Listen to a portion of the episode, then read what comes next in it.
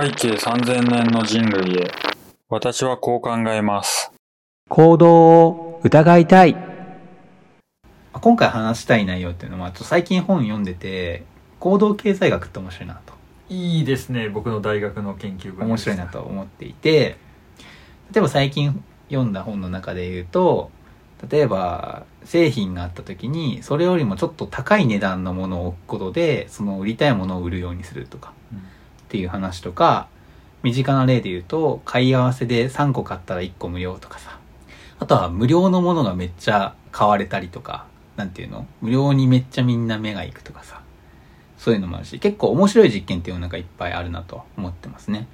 で、その中で面白かったので言うと、多分このコロナ禍の中で、コロナの状態での構造経済学っていうのを研究されてる方もいて、例えばその、病院かどこかで、だいたいお店に入るとさ、アルコールのさ、消毒のあるじゃん。うんあれを、その、プッシュしない人もやっぱりいるわけですよね。うんそれに対して、そのアルコール製剤のある場所に矢印をこう書いたやつを壁に貼っただけでプッシュする人が増えたとか。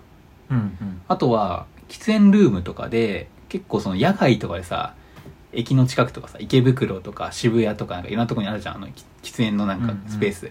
あれの場所ではないけれど、なんか喫煙ルームのところに、外側に、外で吸うのは条例違反ですよ。っていうのを貼るよりも、その喫煙ルームに向かって矢印を地面に置く方が、中でちゃんと吸ってくる人増えるとかね。なるほど。僕が今の話聞いて想像したのは、うん。これも一つよく言われる話だと思うねんけど、うん。いつも喫煙ルームの中で喫煙してくれてありがとうございますっていうのを言うっていう。あ張り紙がそのうん。お願い中で吸ってねって言うんじゃなくて、吸ってる前提でうん。張り紙をするっていう、はい。ちょっとあのすいません口挟みました。それで言うと、トイレであるんだよね、それ。ああそう。いつも。トイレよくある。ト綺麗にしてくれてありがとうございますみたいうん。なやつもあるし、まあ男性のトイレとかだったら、あの、的とかさ、はいはい。もう一歩前でとかっていうの書いてあると、ちゃんと綺麗に使ってることが多いとか、うんそういうのがあるので、なんか行動経済学ってすごく面白いなと思うんですけど、なんか身の回りで自分自身が体験した行動経済学の面白い話とかってあります？あじゃあちょっと僕の研究の話していいですか？えっとどういう話かっていうと、うん口コミサイトってうん世の中にいい影響を与えたのかどうなのかっていう論文をうん書きましたとうん。結論としてはうん。口コミについての論文を書いてんけど、うん。僕が導き出したあの話としてうん。あるのがマイナスの口コミうん。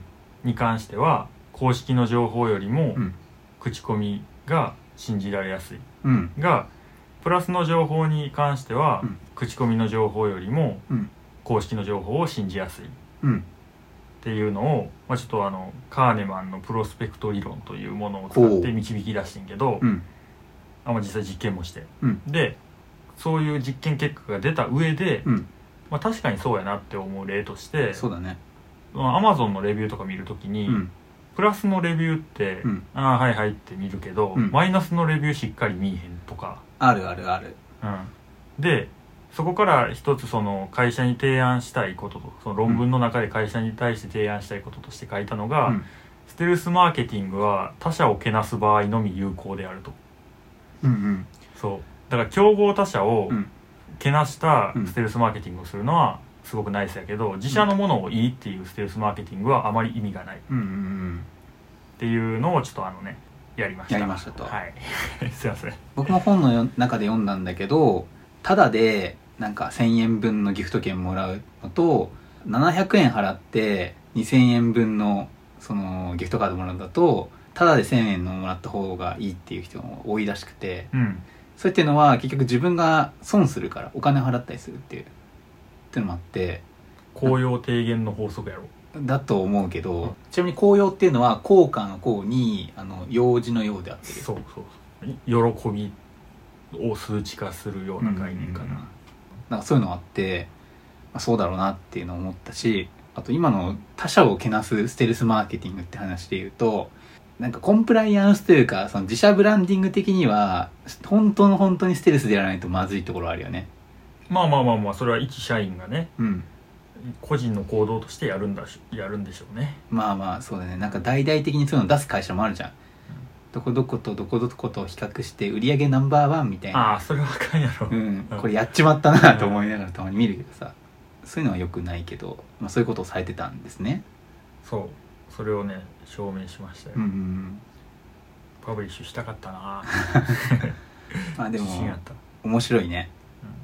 なんかあるかな。行動経済学系というかみんなもついついやっちゃうなんか騙されてるというかうん。うん、よくあるのがさ松竹梅とかですよね。ああはいはいはいはい。あのーちょっとお高めっぽい蕎麦屋さんとかさ何屋さんでもいいけど食べ物屋さん入った時にさ大体真ん中のやつ食べちゃうことない、うん。一番目とめっちゃ高い下だと、まあ、ちょっとお値は張るけどお安めみたいな。でもなんかこういうところに来たのにちょっと高いのを全く頼まないよなってなって結局真ん中をうん。選んで注文しちゃうとかさ。そういうのはよくあるよね。うん。あと身近で思ったのはスーパーとかでさ値段書いてあるじゃん。で値段の横に「お買い得」って書いてあったらなんか買いたくならん？うん。なるほど。得みたいな、はいはいはいはい。普通に書いてあるのと、もよ最寄りのね、うん。我々の最寄りのスーパーのやつってあの大体え割引品みたいな。割引品月間割引かうん。お買い得かうん。なんかお得かなんかうん。どれか貼ってるみたいうんうな、ん。でなんならそれ別に多分値引きしてない時もうん。うんとりあえず貼ってるみたいなのあるよな、ありそうだよね。うあれは多分行動経済学だよねどう考えても。ん、なるほどなるほど。いやあのねこれあの行動経済学をやってた人間からうん。ちょっと一つ言いたいのが、うん。あの心理学なんよ。うんうんで行動経済学ってキーワード流行ったから割といろいろなものが行動経済学と言われてるけど、うん。うん経済学として数学的に証明されてなくて、うん。人ってこういうしあの習性あるよねっていうのは心理学なんですよね、うんで多分心理学なんじゃないかなそうね。この話って。だからもともと行動経済学も心理学となんだっけ？経済学。経済学の間間。の間だよね。そう。だから、えっと、経済学が、えっと、提唱しているのが人はえっとまあそうすごい分かりやすい話で言うと、うんえっと、1もらったら1嬉しいし、うん。2もらったら2嬉しいし、うんうん。3もらったら3嬉しいっていう、うんうん。あのまあ、ある種機械のようなうんうん。人間っていうのはあの非常に合理的な存在であるっていう定義のもと、じゃあその合理的な存在が経済活動をするときにうん。どういうふうに経済が回っていくかっうんうん。ていう、要は合理的な人間を前提としてうん。経済学を作ってきたっていうのがこれまでのトレンドやったっうんていうところにいやでも実際人ってうん。合理的じゃないよね。うん。でそれの一番よく分かりやすい話としてうん。さっきその紅葉が提言する話やんなっていう話したと思うねんけど、うん。それは何かっていうと、えーペットボトルめっちゃ喉乾いてる状態ですと、うん。あなたは。うん。でペットボトル 500ml の水をうん。もらいましたと。うん。でその時の嬉しさっていうのはその時の嬉しさが10やとしたら、うんじゃあその1本飲み終わった後にもう一回 500ml の水1本もらった時の嬉しさってうん。いくつですかって言われたらどうあっちゃん？まあもう満たされてるからね、うん。そんなどうなんですかね。切れて嬉しいという意味ではちょっと2とか3とかじゃないですか、ああよね。だいぶ減った。でそれはえっともともと合理的な人間っていう定義のもとでは、同じ10のはず。うんうんでそういうもとで経済学って実は作られてて、うん。そういうもとで消費がどれぐらいされて、うん。どれぐらい需要があってみたいな、うん。そういう計算をされてるけど、うそれは違うやろと、だって人って今言ったように初めの 500ml は10やけど、うん。次の 500ml は2やねんから、うんうんっていうのがその経済学っていうものに心理学を落とし込んだ形っていうのは、そう。一番分かりやすい例代表的な例として言われてるのがなんかそういう話、うんうんうんうん。そうなんか売り上げとしてこのくらいの数値見込んでるけどそれっていうのはなんか普通にみんな飲んでるだけだけど実際には本当にもう欲しくて欲して買った人となんか釣られて買った人もいるっていうそういうことかな？まあまあまあまあまあそういうことかもしれない、うんうんうん。そういうことやな。確かに確かに。でまあ割とこうマクロになってくると、うん。今のって個人に焦点当ててるから、うん。そういうなんかいや水の飲みたさって減っていくっしょみたいな話やけど、それがこうマクロになってくると、うん要はみんな水そもそも1本しか買ってなくて、うん。でそういう人間が大量にいるって考えると、うん。だんだんそれは直線になってくる、うんそうだね。合理的になってくるから、うん。割とそのマクロの経済学は全然その合理的な人間のもとで語られててうん。まあ割と間違い多いけどある程度禁じできてる、うん一方でなんかそれをもっと個人に合わせた時にうん。全然禁じできてないよねっていう、そうそういう考え方かな、うん。なんかマクロだとこう大多数を表してる人がどんどん増えていくからそれのなんか線形になるというかうん。一定になるけれどミクロで見るともっと違ったことをしてる人がいるとうん。いうことだよね、うん。なんかそういう例っていろいろあるよね。なんか本来こういう風な用途で使われたと思ったものが実はこういう風な用途でも意外と使われてるとかさ。うんうんうん。なんかそういうのも含めてあるかなと思いますね。なんか身の回りであったかな。僕も騙されてるなっていうのなんかあったかな。でもなんそうね。なんかやっぱよくある話は、うん。サンクコストの話とかはうん。一番人間間違えやすいんじゃないかなって思うな。ちなみにそのサンクコストってのはどういうの？もうすでにうん。終わったというか、うん。サンクされたっていう表現をするんだけどなんつったらいいかな。あ一例を出すと、うん。映画のチケットをうん。買いましたと、ん。で今日までです映画は。うん。でも今日なんか映画見る気しません。っうん。ていう時に、うん。でも今日までこのせっかく1500円で買った映画の券あるしな見に行こう。これよくあると思うねんな。うん。けれどもこれはあの間違えた意思決定であると。ほもうサンクうん。されているううん。わけで、うん。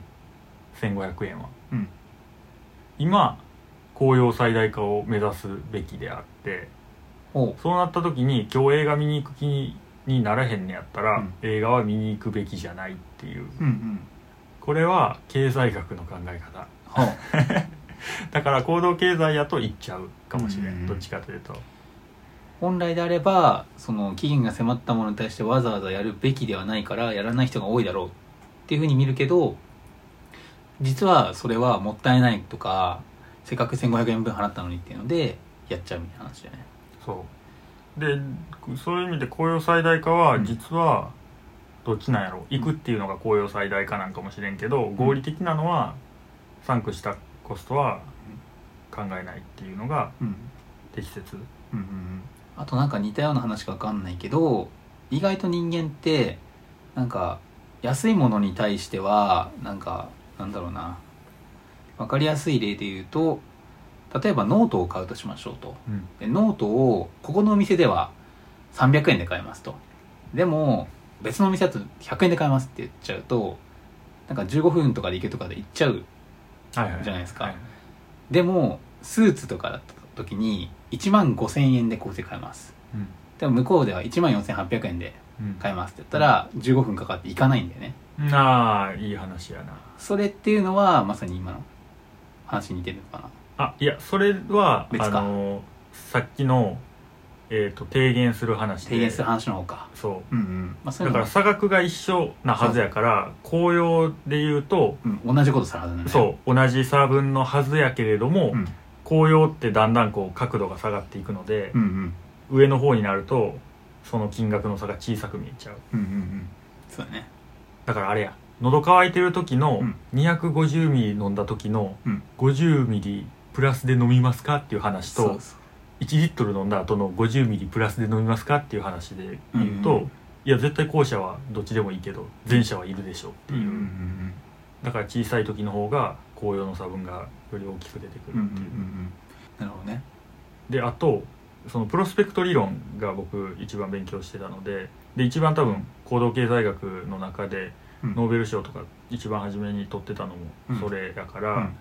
あのそれが一番代表例やねんけど、うん。3つの考え方があってその、どどんどんその喜びってうん。鈍くなっていくよね、うん量が増えると鈍くなっていくよねっていうのと、うん。あとその喜びの方と悲しみの方もあるあるよねって。うんうんうん。で喜びの方と悲しみの方を比べると同じ量の喜び同じ量の悲しみを比べると、うん。悲しみの方が、えっと、大きく捉えてしまいます。うんうん。っていう考え方があって、うん。それはどういうことかというとあさっきしてた話。そうだね。れ当てはま損にす損の話でしょ。そうそうそうそうそう。もらえる金額は多い、うん。700円渡すことで2000円もらえるから1300円もらえる、うん。で単純に1000円もらえる。うん。どっちかっていう比較した時に1300円の方が多いから1300円もらうっていう意思決定するでしょうって思うけど、700円失うっていう方が悲しさとして1000円得るっていうのをそう。1300円得るっていうのを上回ってしまうから、うんうん。じゃあじゃあ300円分を上回ってしまうんか。300円分の喜びを上回ってしまうから、うん900円もらうのと同じぐらいの喜びになっちゃう。1300円もらうのに、っうんうん。ていうそうそう。っそうだね。ていうのが二つ目。2つ目。で3つ目がその参照点っていう概念でうん。0、うん中央のあ、えー、0の値がうん。変動すると、うんうん。えっと、これはちょっと分かりづらい話ふわっとした話になっちゃうねんけど、よく言われている例で、えっと、すごい熱いところに手を入れた後に、うんぬるいところに手を入れるとうん。冷たく感じると。うんうんすごい冷たいところに手を入れた後にぬるいところに手を入れるとうん。熱く感じると、うんでそのぬるいっていうのは同じ温度やのに、うんその自分の普通という基準が、うん。えっと、簡単に置き換わってしまうから、うんうんそこを基準にして人はこう意思決定をしますよう。んうんうん。あそれもなんか見た、うん。最初に買ったテレビの金額とかが全部後の基準に使われていくみたいな。うんうんうんうん最初になんか3万円のなんかなんだろうねゲーム機買ったらそれよりも高いか低いかっていう最初の基準になってしまうはいはいはいはい。そう。とこだよね。そうそうまさに。